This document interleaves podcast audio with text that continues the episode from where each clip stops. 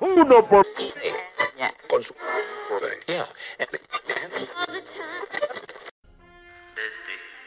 Y le voy a dar en la cara marica.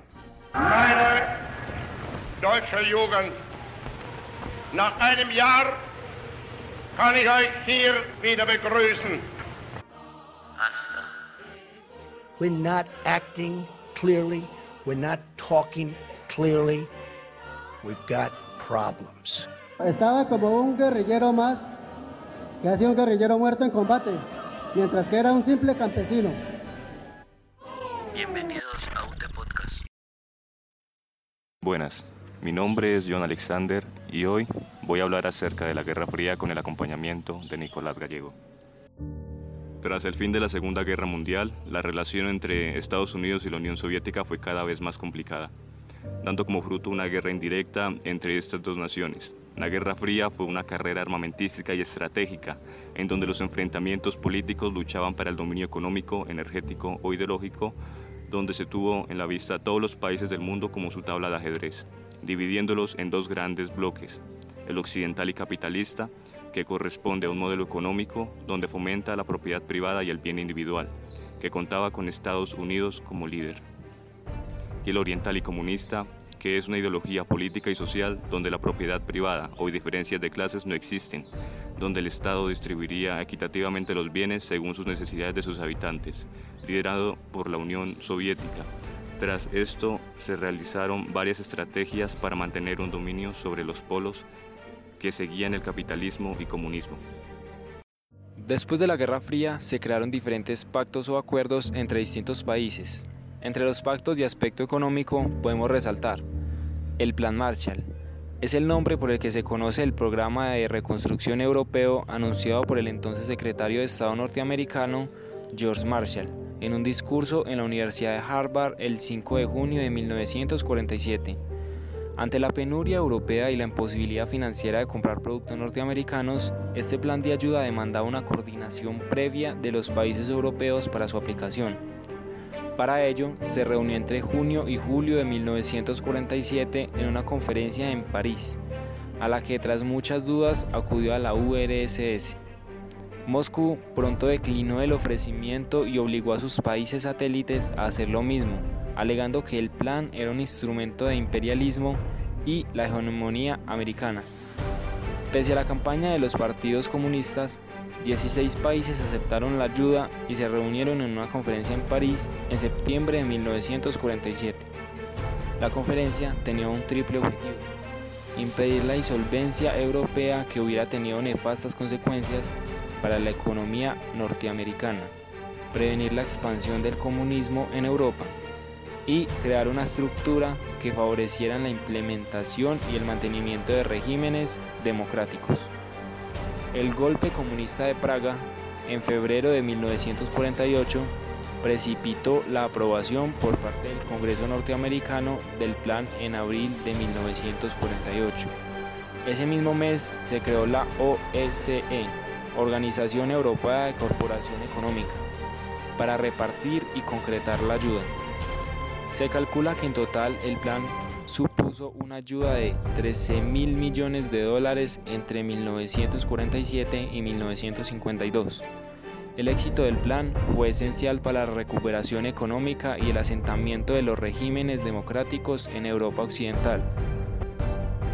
Otro acuerdo económico estratégico que se creó fue el Consejo de Ayuda Mutua Económica o bien conocido como la Comecon.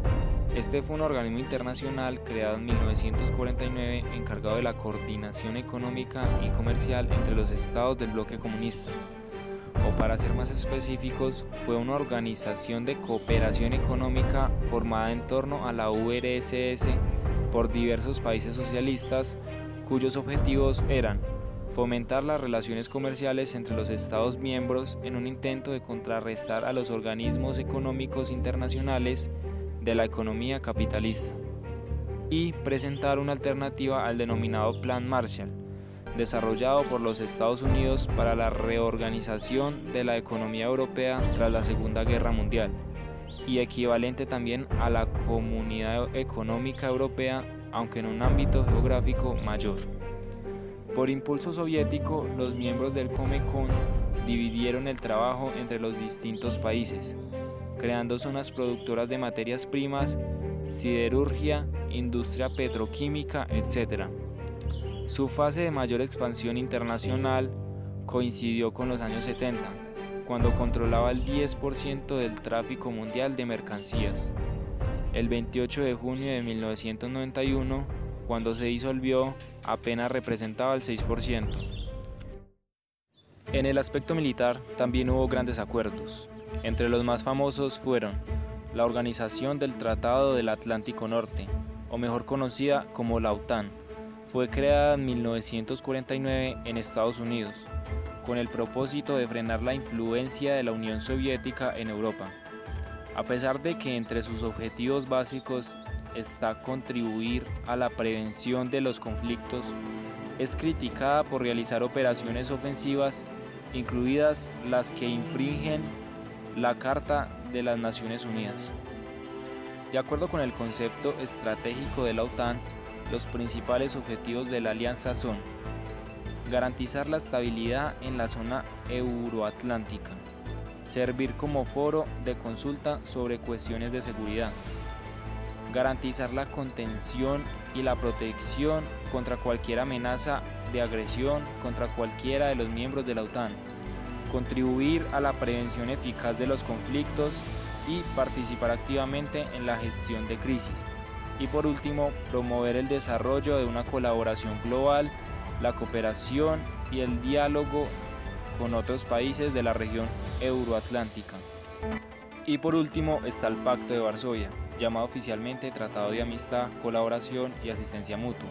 Una alianza militar compuesta por ocho países comunistas europeos, creada para contrarrestar el rearme de la República Federal de Alemania, popularmente llamada Alemania Occidental, y su ingreso en la Organización del Tratado del Atlántico Norte, OTAN.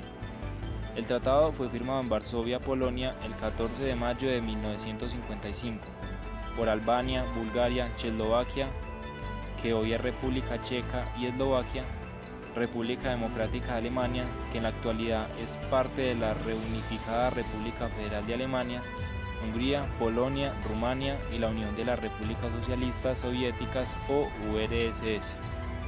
En la firma del tratado, los países miembros se comprometían por un periodo de 20 años a prestarse ayuda militar mutua en el caso de que cualquiera de ellos fuese atacado por una potencia extranjera. La alianza estaba dominada por la URSS, que mantenía un estricto control sobre los otros estados firmantes del pacto. En 1961, Albania rompió relaciones diplomáticas con la URSS a causa de diferentes ideologías y en 1968 abandonó el Pacto de Varsovia. Desde mediados de la década de 1950 hasta la de 1980, dos fueron los órganos que ejecutaron las funciones del Pacto de Varsovia, el Comité Político Consultivo y el Mando Unificado de las Fuerzas Armadas, ambos con sede en Moscú. En la Guerra Fría, Europa y parte de Asia no fueron los únicos continentes afectados, también los tuvieron muchos países latinoamericanos, la cual, por esta guerra, Estados Unidos hizo una serie de planes con el objetivo de que los países latinoamericanos prefirieran su ideología antes que la de la Unión Soviética. Esto porque Estados Unidos temía que países de Latinoamérica salieran con la URSS y por ello perderían recursos valiosos. Como medida para mantener el capitalismo antes del comunismo, Estados Unidos usó una serie de planes para mantener América Latina en el bloque capitalista, una de ellas llamada Doctrina Truman. Esto surge como ayuda monetaria para la liberación de los pueblos que están resistiendo los intentos de subyugación de minorías armadas, o por presiones exteriores, ya que estos regímenes representaban una amenaza para el capitalismo. De esta manera, persuadía a los países americanos en seguir con el capitalismo, por temor de que la URSS avance. Estados Unidos estuvo decidido para que cualquier influencia de la URSS fuera erradicada de América Latina. Para conseguirlo, tuvo que influenciar a los gobiernos latinoamericanos para que rompieran relaciones con la URSS, además de presionar a los países latinoamericanos para que expulsara de sus gobiernos los partidos comunistas. Por ello, Estados Unidos implementó la doctrina de la seguridad nacional, fuerzas armadas en los países latinoamericanos con el fin de dedicarse exclusivamente para garantizar el orden interno, para combatir aquellas ideologías que pudieran favorecer o apoyar la ideología comunista en el contexto de la Guerra Fría. Pero cada vez que la ideología marxista cobraba fuerza en Latinoamérica, Estados Unidos promovía acciones para deshacerse de ella.